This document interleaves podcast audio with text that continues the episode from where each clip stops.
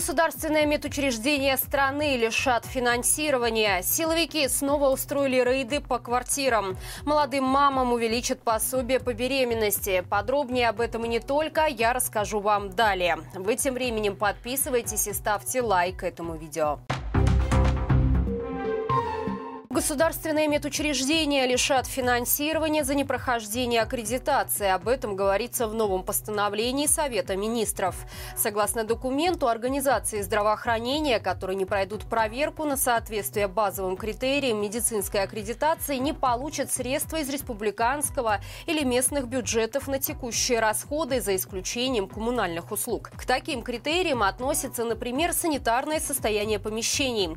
Не прошедшие проверку учреждения не не будут иметь средств на оказание медпомощи пациентам. Всего аккредитации подлежат 464 организации здравоохранения по всей стране, включая поликлиники, реабилитационные центры и другие медучреждения. Постановления вступают в силу со 2 февраля.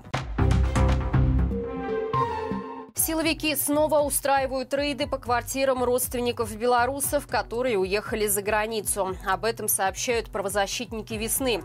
Людей просят уговаривать близких вернуться на родину через так называемую комиссию по возвращению. Известно минимум о трех таких случаях. Вместе с тем правозащитники сообщали о трех прецедентах, когда, несмотря на договоренности с силовиками, вернувшихся все равно задерживали и давали реальные сроки. Так, в ноябре прошлого года осудили 30-летнего 30-летнего брещанина, который вернулся в страну, поверив обещаниям комиссии. Мужчина получил год колонии за оскорбление Лукашенко, а суд не признал его обращение в комиссию признаком раскаяния.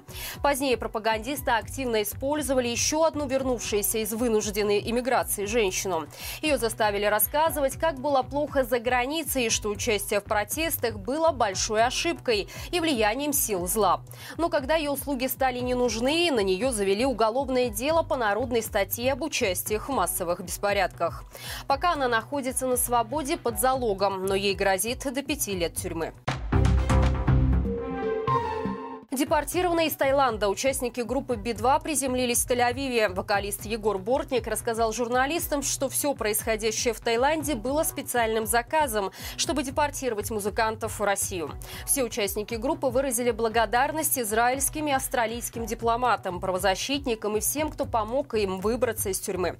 Сейчас музыканты собираются двигаться дальше в тур. О том, что всех семерых музыкантов группы отпустили из миграционной тюрьмы в Таиланде, накануне «Медузе» сообщил сообщил юрист группы. Это стало возможным после встречи представителей посольств Израиля и Австралии с МИД Таиланда, которая длилась несколько часов. Группу Би-2 удерживали в тюрьме неделю после того, как их задержали на Пхукете, потому что у них не было специального разрешения на работу в стране. По одной из версий, депортировать группу в Россию потребовала лично генеральный консул РФ в Таиланде Владимир Соснов. В Беларуси хотят ввести изменения при выплатах семьям с детьми. Нововведения коснутся молодых специалистов. Для них пособие по беременности и родам поднимут до 100% бюджета прожиточного минимума. На сегодня это 626 рублей. Учащимся студенткам и временно безработным мамам тоже повысит пособие до 100% или с 200 до 400 рублей в месяц. Еще одно возможное изменение касается детей, которых воспитывает мама, а отец ребенка, который должен должен выплачивать алименты, ушел проходить срочную военную службу. В таком случае предлагается выплачивать пособие на детей старше трех лет. Власти также хотят ввести новшества для семей, в которых несколько детей, один из которых с инвалидностью. Если раньше, после достижения им совершеннолетия, государство прекращало выплачивать пособие остальным детям, то теперь же чиновники намерены ввести изменения, по которому эти пособия продолжат выдавать.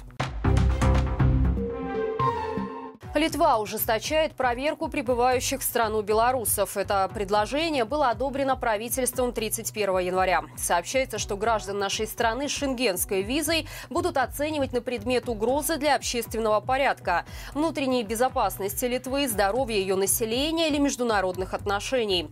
Такое пристальное внимание к белорусам происходит на фоне сообщений Литовской службы безопасности о том, что в стране активизировались белорусские спецслужбы. В связи с этим депутаты Сейма видимо, даже предлагали приравнять белорусов к россиянам, но проект пока поставлен на паузу. Тем временем в Литву каким-то образом все же попадают бывшие служители режима. Так, на днях Белпол опубликовал информацию об экс-майоре белорусской милиции Александре Матиевиче, который в 2020 году принимал участие в подавлении протестов, а после уехал в Литву. Позже местное издание ЛРТ обратился работодатель Матиевича, который сообщил, что бывший силовик работает установщиком окон в его компании и спокойно ездит в Беларусь. Всю связанную с этим информацию Белпол передал соответствующие органы. Накануне же стало известно, что Матиевич вместе с женой спешно покинул Литву и вернулся в Беларусь. При следующей попытке приехать обратно ему будет грозить депортация. Сборным Латвии запретили играть против Беларуси и России. Такое решение принял Сейм, внеся соответствующие поправки в закон о спорте. Согласно документу, Латвии запрещается организовывать соревнования сборных команд по игровым видам спорта, в которых участвуют национальные сборные двух союзных государств под своими или нейтральными флагами. В аннотации к законопроекту было указано, что одним из направлений российской внешнеполитической доктрины является распространение ценностей русского мира с помощью так называемой мягкой силы в отношении зарубежных стран. А спорт является одним из способов проявления этой экспансии. Основная цель поправок к закону о спорте – солидарность с Украиной и блокировка попыток РФ узаконить свои военные преступления с помощью спорта. Напомним, ранее Международная федерация хоккея отстранила сборные Беларуси и России от участия во всех международных турнирах до конца сезона 2024 года. Также обе страны не получили официальное приглашение приглашение от Олимпийского комитета для участия в Олимпийских играх, которые пройдут в этом году. Это все на сегодня. Напоминаю, по будням на нашем канале выходит рубрика «Горячие комментарии» и новый выпуск уже опубликован.